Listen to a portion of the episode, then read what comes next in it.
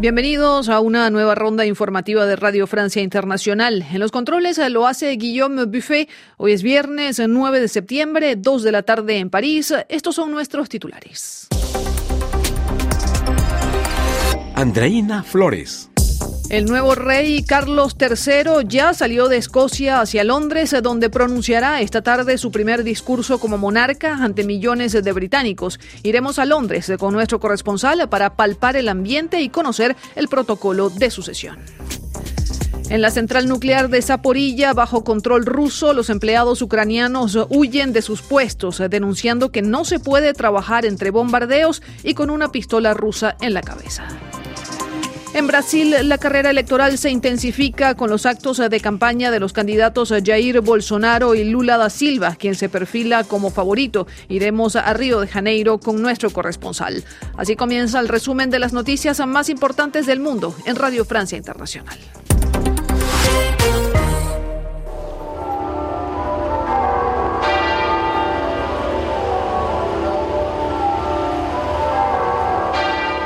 Así sonaron al mediodía las campanas de cientos de iglesias, abadías y catedrales en todo Reino Unido para rendir homenaje a la reina Isabel II, fallecida este jueves en su residencia de Balmoral, Escocia.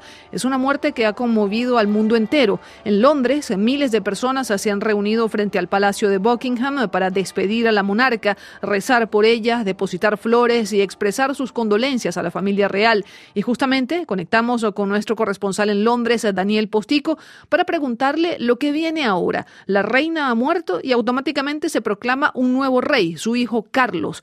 ¿Cuál es el protocolo para esa sucesión y cuál es la agenda del nuevo rey Carlos en estas próximas horas? Lo escuchamos a Daniel Postico. Sí, pues el rey Carlos III y Camila viajarán hoy de regreso a Londres desde Balmoral. El rey tendrá una audiencia con Liz Truss, la primera ministra, y pregrabará un discurso televisado a la nación que se eh, retransmitirá alrededor de las seis de la tarde. Las campanas doblarán en la abadía de Westminster, en la Catedral de San Pablo y en el Castillo de Windsor y se dispararán salvas, una ronda por cada año de vida de la reina en Hyde Park y en otras estaciones. Carlos III ya ha sido nombrado de forma inmediata, pero será proclamado mañana en el Palacio Palacio de St. James por el Consejo de Sucesión. Esta ceremonia será televisada por primera vez. La primera proclamación pública del nuevo soberano será leída desde el balcón antes de que se hagan proclamaciones por toda la ciudad y por todo el país. Eh, Carlos III no será coronado todavía, pasará eh, algún tiempo, al menos un año, como sucedió con Isabel II.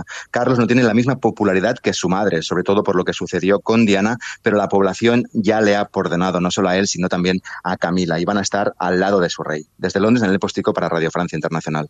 Gracias, Daniel. Y efectivamente, el nuevo rey Carlos III ya salió de Escocia, donde murió su madre, hacia la ciudad de Londres eh, para pronunciar hoy mismo su primer discurso como rey. A sus 73 años, eh, Carlos se convierte hoy en el monarca más viejo en sentarse en el trono. Las tareas eh, que le esperan no son nada fáciles. Carlos busca modernizar la monarquía, poner en relieve su lucha contra el cambio climático y especialmente ganarse el cariño de los británicos, que no lo quieren tanto como a su madre. El especialista Roy Covey, experto en gobierno y economía del King's College de Londres, nos describe el perfil del nuevo rey. Es una persona que ha desarrollado su labor a la sombra de, alguien que, construyó este nuevo papel, ¿no? Para un monarca constitucional en el siglo XX. Yo creo que eso le ha marcado mucho eh, con sus frustraciones. No sabemos si la cuestión de género habrá influido en el hecho que, por ejemplo, su vida personal ha sido mucho más caótica que la de su madre.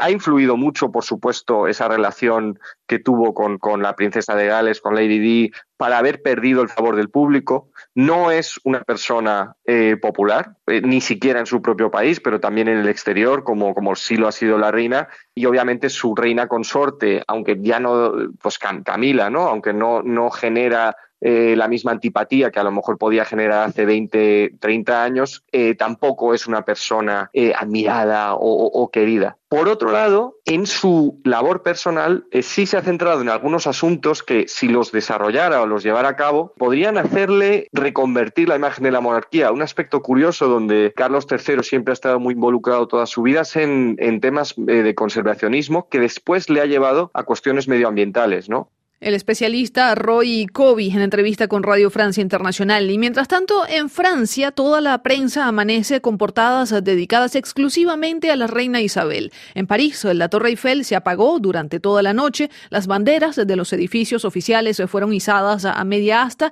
y el presidente Emmanuel Macron le dirigió hoy a Isabel un mensaje de respeto en inglés. From her coronation on, desde su coronación supo hablar con todos nuestros presidentes. Nuestro país tuvo el privilegio de recibirla en muchas ocasiones. En su persona conocía a una gran estadista, un ejemplo único de devoción por la gente y a una fiel aliada de Francia. Con ella nuestros dos países compartieron no solo un entendimiento cordial, sino también una cercana, sincera y leal alianza.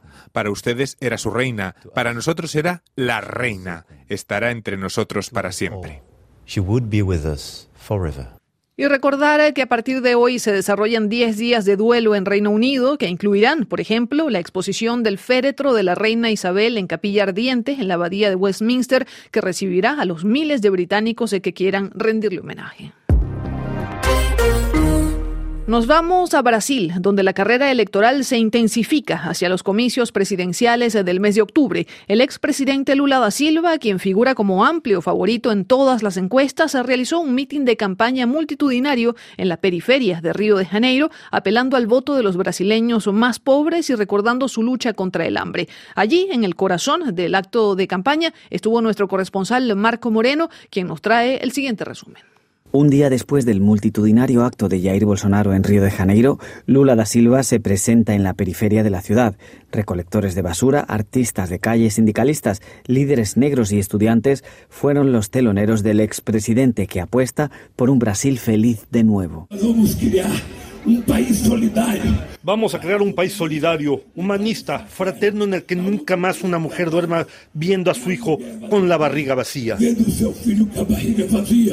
Da Silva presidió Brasil entre 2003 y 2011 y aparece ahora como favorito en las elecciones del 2 de octubre. Sin embargo, el porcentaje, que oscila cerca del 45% en las encuestas, no le permite ganar en una primera vuelta. Tenemos que acabar con ese fascismo, con la homofobia, con el ataque a las mujeres. Ya está bien de Bolsonaro en el gobierno. Ya es hora de volver a tener un salario decente, empleo y comida en el plato de cada brasileño. Junto a la expresidenta Dilma Rousseff, Lula da Silva pide más voto para poder evitar la segunda vuelta. Promete programas de habitación y redistribución de renta, control de precios, especialmente de combustibles, y poner a los más pobres en la agenda política, como ya hizo en la primera década de este siglo. Yo era limpiadora en Río y pude llevar a la universidad a mi hijo que se formó en relaciones internacionales. Es mucho amor, mucho amor. Para Radio Francia Internacional desde Río de Janeiro, Marcos Moreno. La situación de la planta nuclear más grande de Europa en Zaporilla, Ucrania, sigue causando temores. Una inspección de la Agencia Internacional de la Energía Atómica esta semana reveló daños materiales importantes. Los bombardeos a los que fueron sometidas las instalaciones ocupadas por los rusos hacen temer un accidente nuclear de gran magnitud. Kiev exige el despliegue de una fuerza internacional para resguardar la central. Y mientras tanto, los empleados ucranianos de esta central de Zaporilla trabajan bajo presión. Más detalles con Rafael Morán. Además de los bombardeos en la región de Zaporilla, varios riesgos pesan sobre las instalaciones, un posible corte del suministro eléctrico indispensable para enfriar el combustible o bien la presencia de soldados en la central. Sergi, uno de los empleados de la planta nuclear, huyó de su puesto tras aguantar cinco meses de tensión nerviosa, dio su testimonio a la enviada especial de RFI en Zaporilla, Anastasia Vecchio. En la central nuclear los soldados rusos están allí para supuestamente proteger el lugar pero han almacenado allí todo su equipo militar. ¿Cómo se puede trabajar con una pistola en la cabeza? Es insoportable.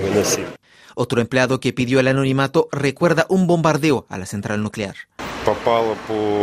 Cayó sobre el pasillo que conecta el edificio donde se almacena el combustible usado con el reactor número 2. Tuvimos que correr para protegernos en un edificio con paredes gruesas, pero fue terrible porque incluso esas paredes gruesas se movían. Consultada por RFI esta semana, la directora adjunta de la Agencia de Seguridad Nuclear francesa, Karine Hervieux, estima que la presión al personal de la central nuclear constituye un riesgo adicional. Es algo que nos preocupa desde el inicio de la ocupación de la central nuclear el 4 de marzo. El personal que se quedó debe velar por la seguridad del sitio en condiciones difíciles por la presencia rusa y buscan sobrevivir a pesar de los bombardeos. No se puede excluir un riesgo de error humano debido al estrés. Las autoridades ucranianas llamaron a la población a huir de los alrededores de la central. Y mientras tanto, en Bruselas se desarrolla en este momento un Consejo de Ministros de Energía de la Unión Europea para enfrentar la crisis energética que ha generado la guerra en Ucrania y el corte de suministro de gas ruso hacia la Unión Europea, que por ahora es temporal, pero podría ser permanente. Los ministros deben ponerse de acuerdo en las medidas a tomar para reducir el consumo de energía en un 10%. Y vamos también a Corea, en un contexto de crecientes tensiones entre el norte y el sur. Pyongyang aprobó una primera ley que permite lanzar ataques nucleares preventivos y declara además que su programa de armamento atómico es irreversible. ¿Es acaso una amenaza real o es una nueva provocación? Aida Palau tiene los detalles. El texto promulgado este viernes permite a Corea del Norte lanzar un ataque nuclear de forma automática y destruir inmediatamente a las fuerzas hostiles si una fuerza extranjera plantea una amenaza, sea nuclear o no reza el texto anunciado por la agencia oficial de prensa KCNA. Ya en el mes de julio, el líder Kim Jong-un afirmó que su país estaba listo para desplegar su fuerza de disuasión nuclear en caso de enfrentamiento militar con Estados Unidos y Corea del Sur. Ahora ya su programa es irreversible, dicen, lo que elimina cualquier posibilidad de negociaciones sobre su desnuclearización. Pyongyang ha realizado una serie récord de ensayos militares desde enero, incluyendo el del lanzamiento del primer misil balístico intercontinental a pleno alcance desde el año 2017. Crece pues la tensión en la zona ante la postura de Corea del Norte, Corea del Sur y Estados Unidos llevaron a cabo en agosto sus ejercicios militares conjuntos más importantes desde hace cuatro años y advierten de que Kim Jong-un está preparando ya su séptimo ensayo nuclear. Gracias, Aida. Y el secretario general de Naciones Unidas, Antonio Guterres, se encuentra ya en Pakistán para una visita de dos días con el fin de impulsar la ayuda internacional para millones de afectados por las catastróficas inundaciones que se han registrado en las últimas semanas. Hablamos de que un tercio de la superficie del país, equivalente a la extensión total del Reino Unido, se encuentra sumergido tras una intensa temporada de lluvias eh, que ha dejado casi 1.400 muertos y enormes daños materiales. Y en deportes ya se definió la final femenina del US Open. Será un duelo entre la polaca Iga Swiatek, número uno del tenis femenino, y la tunecina Ons Jabeur, quien aplastó a la francesa Caroline García. Con esto ponemos punto final a este resumen informativo de Radio Francia Internacional. Merci beaucoup.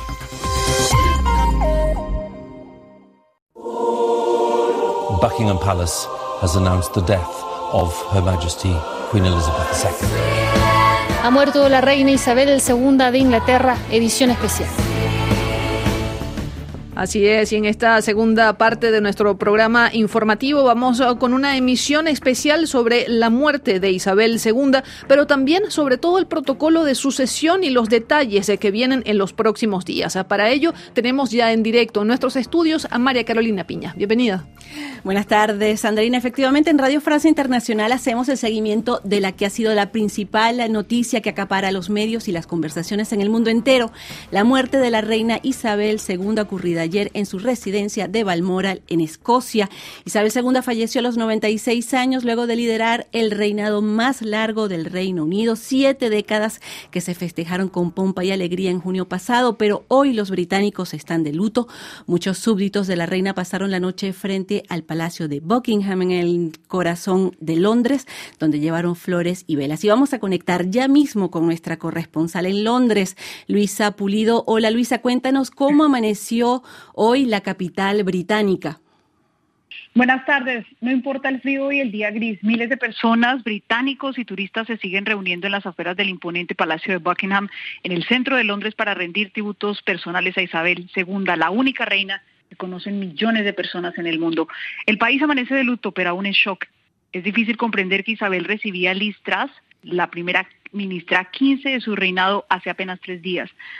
Una de las primeras decisiones del rey Carlos III es decretar el periodo de duelo nacional por 17 días.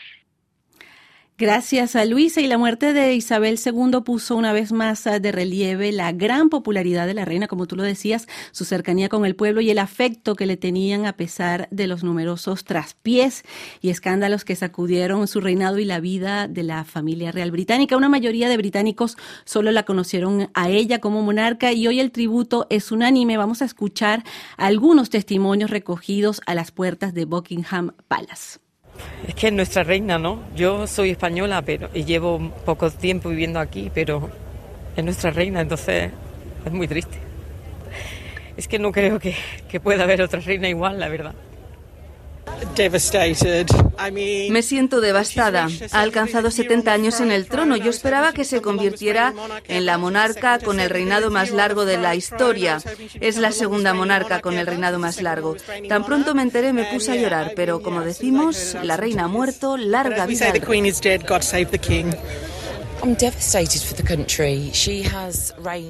Me siento devastada por el país. Ella ha reinado por toda mi vida. Hay mucha incertidumbre sobre el futuro, pero ella era nuestra roca, la que estaba al lado del país en las buenas y en las malas. Y ahora se ha ido. No sé qué esperar con Carlos como rey. No sé qué esperar con él. Por supuesto que me siento triste y emocional. Es un día muy difícil para todos en este país. Es algo repentino luego de que nos dieran la noticia en el almuerzo de que ella estaba indispuesta. y en cuestión de horas se anunció su muerte. Es un día triste. Le escuchábamos pues tristeza, incertidumbre. Lo cierto es que ahora se abre un periodo de ceremonias que ha sido preparado meticulosamente durante años y que se llama el London Bridge, el puente de Londres que se extenderá durante varias semanas hasta el día del funeral. Luisa Pulido en Londres. Eh, Luisa, ¿podrías contarnos en qué consistirá este plan? Sí, en este momento el Parlamento, que ha suspendido sesiones por 10 días, le está rindiendo tributo por dos días a la reina Isabel. También se contempla en esta operación London Bridge 96 salvas de cañón, una por cada año de vida de Isabel II que se están escuchando en este momento en diferentes locaciones del Reino Unido y las campanas de, de las iglesias del país sonaron al unísono para recordar la memoria de la reina. También este protocolo indica que el rey Carlos y su esposa, la reina consorte Camila, deben volver a Londres y de hecho lo están haciendo en este momento vía aérea. El monarca se reunirá con la primera ministra Liz Truss y su recién designado gabinete y esta tarde hará su primer mensaje televisado a la nación. Gracias, Luisa Pulido, corresponsal de Radio Francia Internacional en Londres. Y como lo ven, un momento extraordinario y solemne el que viven los británicos en este momento tras el fallecimiento de la reina Isabel II. Vamos a repasar con Andreina Flores lo que fue el reinado eh, de Isabel II, una monarca que se ganó el respeto de los líderes del mundo. Claro que sí. Isabel accedió al trono en 1952 eh, después de la muerte prematura de su padre Jorge VI. La reina fue la base inamovible en torno a la que se construyó la historia de la Inglaterra postcolonial. Reina del Reino Unido, de Gran Bretaña e Irlanda del Norte y de sus demás reinos y territorios, jefa de la Commonwealth, defensora de la fe, era el título oficial de Isabel II, la cabeza coronada más antigua de Europa. El 9 de septiembre de 2015 el récord de longevidad en el poder que ostentaba su tatarabuela, la reina Victoria, que había reinado durante 63 años, 7 meses y 2 días. Isabel II era una pieza viva de la historia. Fue la interlocutora de 15 primeros ministros británicos y de 13 presidentes estadounidenses. En su boda con el príncipe Felipe en 1947, Gandhi le envió, adivine qué, María Carolina, un taparrabos hecho con una tela que él mismo había tejido. La reina ha recibido en el Palacio de Buckingham a los líderes más prestigiosos del mundo, desde Charles de Gaulle a Nelson Mandela, Tito, el emperador Akihito y el matrimonio Biden, por citar solo algunos. La primera página de esta larga historia se cerró el 9 de abril de 2021 con la muerte de su marido, el príncipe Felipe, a los 99 años y tras más de 70 años de matrimonio. Gracias a su longevidad, la pareja se había convertido en un símbolo de la permanencia de la monarquía británica, una trayectoria que no estuvo exenta de momentos duros, por supuesto, como el divorcio de su hijo, ahora rey Carlos, con Diana y la posterior muerte de la princesa en un accidente en París. La reina Isabel encarnó a su manera los numerosos cambios que marcaron su largo reinado, sin dejar de ser una monarca constitucional que no se inmiscuyó en los asuntos de gobierno. Y tal vez en eso radica el apoyo casi unánime a la monarquía entre los británicos. Gracias, Andreina Flores, por este repaso y por esa anécdota que nos contabas. Por supuesto, la noticia de la muerte de la reina Isabel II ha conmocionado a todo el planeta. Su rostro se imprime en las portadas de los principales periódicos del mundo, diarios que leyó para nosotros nuestra colega Sara Celi, que se encuentra ya en nuestros estudios. Buenas tardes, Sara. Buenas tardes. Así como menciona el rostro de la reina Isabel II, cubre las portadas de la prensa británica, que además se tiñen con colores sombríos acompañados del morado real. En los medios hay un sentimiento común, es una mezcla de tristeza con admiración y agradecimiento. El Telegraph, por ejemplo, resalta en su portada la frase que la reina dijo luego de los ataques del 11 de septiembre en Nueva York. El luto es el precio que pagamos por amar. Además, el diario afirma que su majestad será imposible de reemplazar y que era amada porque por 70 años hizo lo que prometió que haría, dedicar su vida al servicio de su pueblo. Por otro lado, la BBC titula Este es el momento en el que la historia se detiene y en su obituario destaca la larga vida de la reina marcada por su sentido del deber. También The Guardian describe a la monarca como completamente tejida en la tela de nuestras vidas y como la matriarca definitiva que ejerció su poder en silencio y con elegancia. Y los titulares, eh, Sara, sobre la reina fallecida se multiplican en el mundo entero. Bueno, aunque en los medios internacionales no se ven los mismos tonos oscuros que en la prensa británica, también le brindan homenaje a la reina con fotos en la portada y ediciones especiales. Entre los titulares se puede leer La reina más grande en el mundo de España, Eterna Majestad en el ABC también de España y La queríamos tanto en Le Parisien de, Francia. Por su parte, el New York Times la describe como la única constante en un mundo inconstante. Cabe resaltar que, sumada a la admiración mundial hacia la reina, hay una incertidumbre y expectativa sobre el reinado de Carlos III. Tanto la prensa británica como la internacional especulan sobre cómo será su monarquía y cómo se reflejará en el mundo su contraste con la reina. Gracias, Sara Celi. Los líderes del mundo reaccionaron a la noticia y enviaron mensajes de condolencias desde anoche. Aquí en Francia, el presidente Emmanuel Macron dirigió un mensaje en inglés que vamos a escuchar ya mismo. Siempre recordaremos los valores que defendió y promovió, la democracia y la libertad. En estos momentos tan tristes, enviamos nuestro más sentido pésame a Su Majestad el Rey, a la familia real y al pueblo británico, y a todos aquellos a los que querían a la reina. Y la vamos a echar mucho de menos. Estamos con ustedes.